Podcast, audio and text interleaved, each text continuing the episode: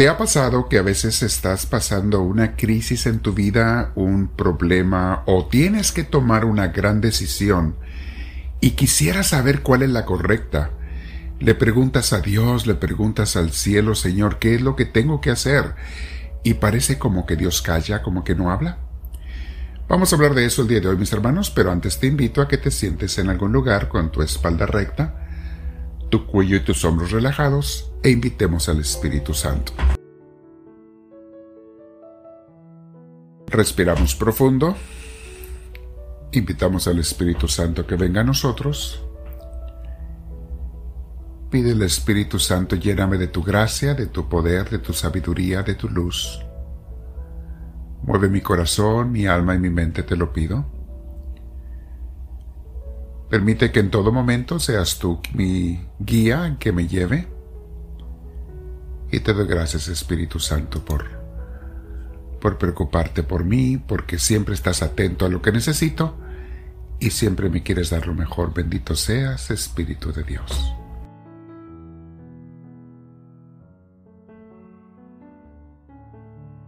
Junto con mis hermanos te digo, gloria al Padre, gloria al Hijo y gloria al Espíritu Santo, como era en un principio, sea ahora y siempre, por los siglos de los siglos.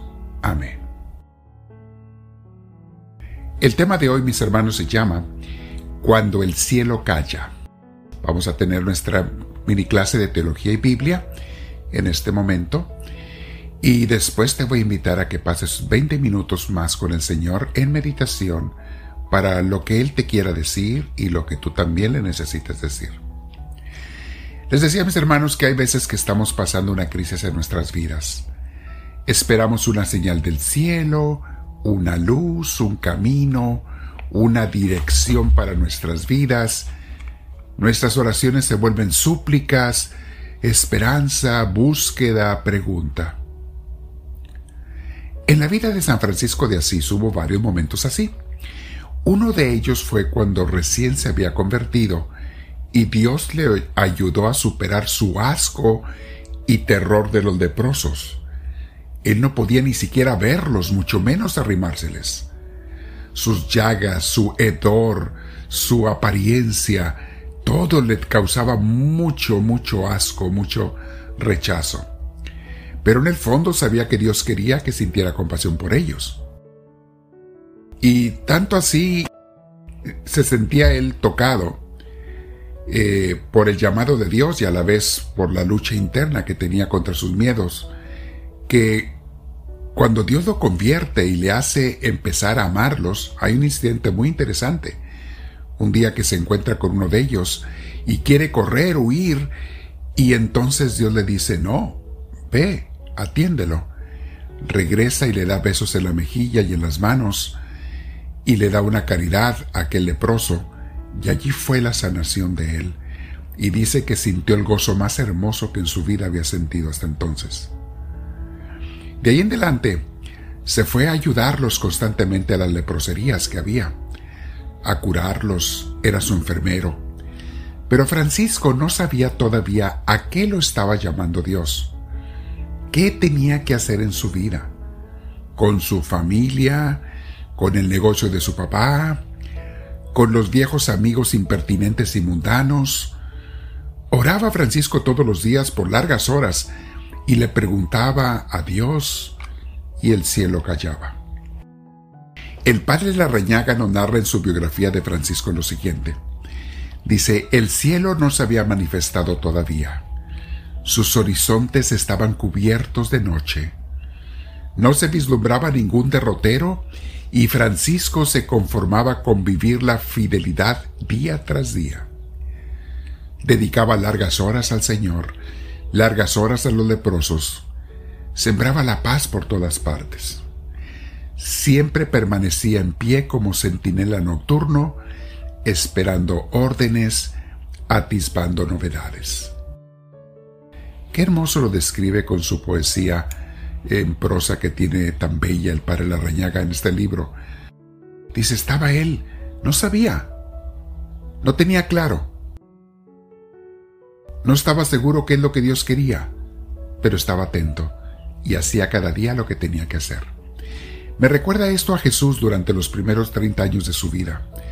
Esperaba el llamado del Padre, no sabía exactamente qué o cuándo, hasta que un día Dios le inspiró que fuera ante su primo Juan Bautista al Jordán y le pidiera ser bautizado.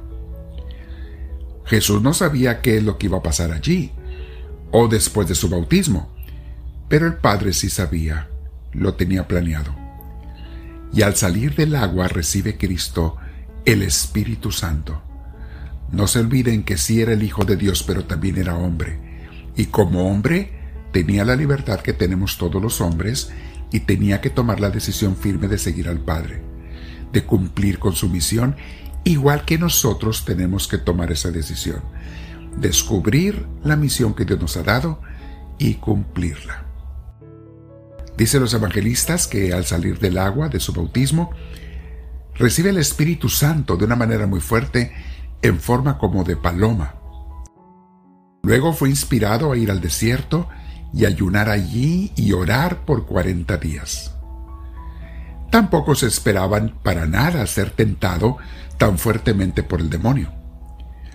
Pero ya tenía la fuerza de la oración y el ayuno de cuarenta días para hacerle frente al príncipe de este mundo, como le llama después Jesús, y para poder vencerlo.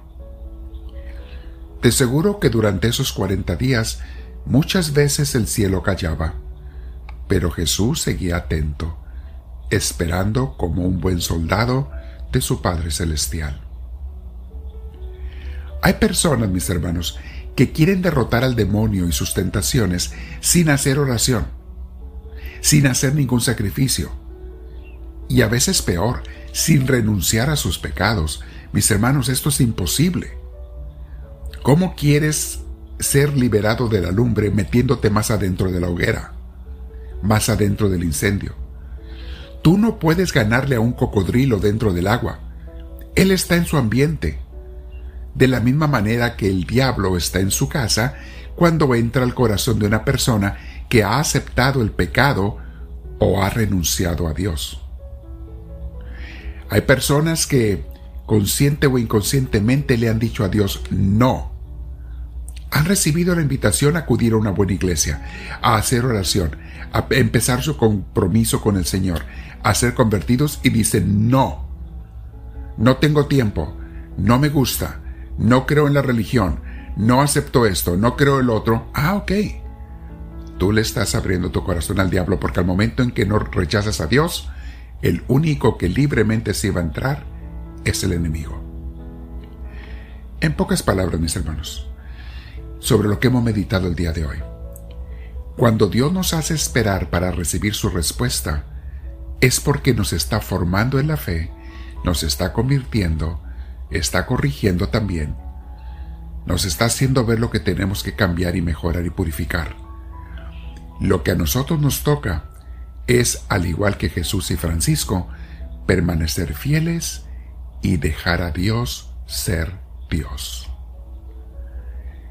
Quédate otros 20 minutos, mi hermana, mi hermano, meditando. Puedes leer abajo el, el escrito de este tema o puedes reescucharlo, pero asegúrate que lo compartes con tus amigos para que mucha gente reciba la luz que tú estás siendo o recibiendo el día de hoy.